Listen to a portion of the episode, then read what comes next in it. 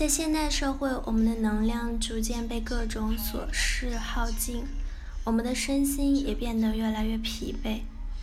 单纯的管理时间已经无法让我们保证工作和生活。所以，你真正要管理的是自己的能量。为什么说我们要管理能量？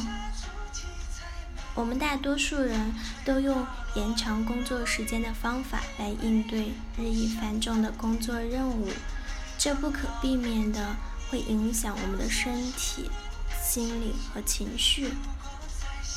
研究发现，在压力面前，把自己的发条越拧越紧，感觉就越崩溃。能量主要来自四个源泉：身体、情绪、思想。和精神，通过形成特定的习惯，以上每个源泉都能为人类系统的增加并定时补充能量。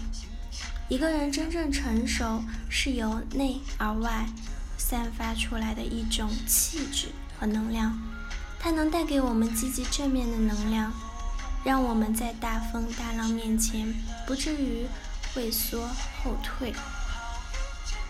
一直坚定不移地向着未来前进。我认识一个八零后作者，目前在一家杂志社做文字编辑。除此之外，他还有一个畅销书作家的身份。他的生活并不像外人看到的那般一帆风顺，相反，他曾经遭遇了很多别人无法想象的挫折和不幸。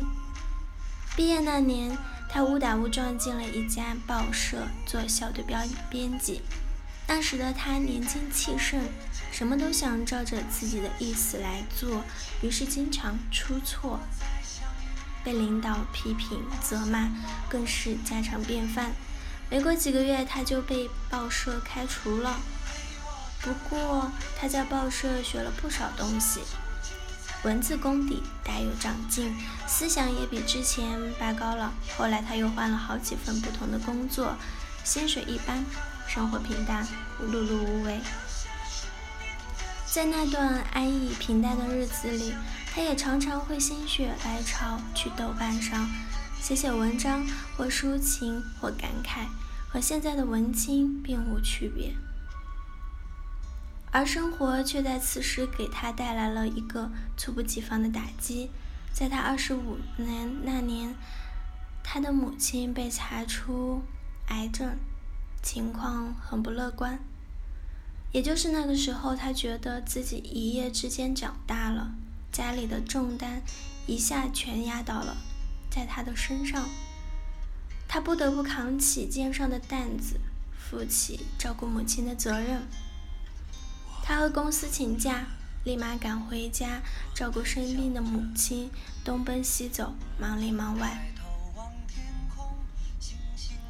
他还要为了借钱四处奔波，那段日子是他过得最艰难的时候。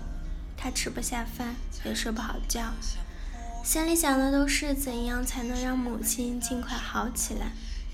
那段时间，他在豆瓣上写日记，书写自己的痛苦和感悟，就好像着魔了一般，将自己的悲伤化为文字，竟意外的受到很多人的追捧，成为豆瓣的热门作者。不管外部压力有多大，人们只要控制好自己的情绪，就可以提高能量的质量。大多数人都会发现。当自己情绪愉快的时候，往往就是绩效最高的时候；而一旦自己不在这种状态，我们的绩效就不理想。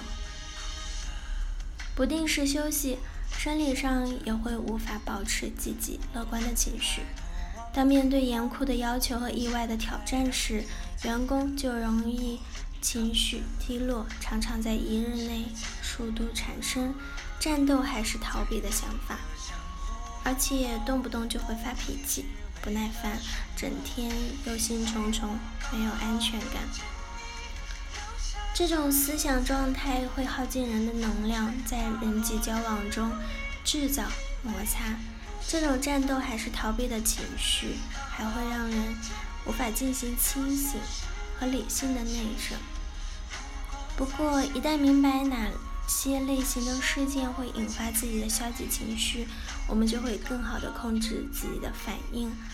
另一种可以有效的带动积极情绪的习惯是向他人表达赞赏。这种行为对于接受者和施予者都有好处。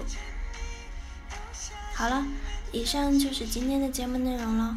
咨询请加微信 jlct 幺零零幺，或者关注微信公众号“甘露春天微课堂”，收听更多内容。感谢您的收听，我是森林，我们下期节目再见。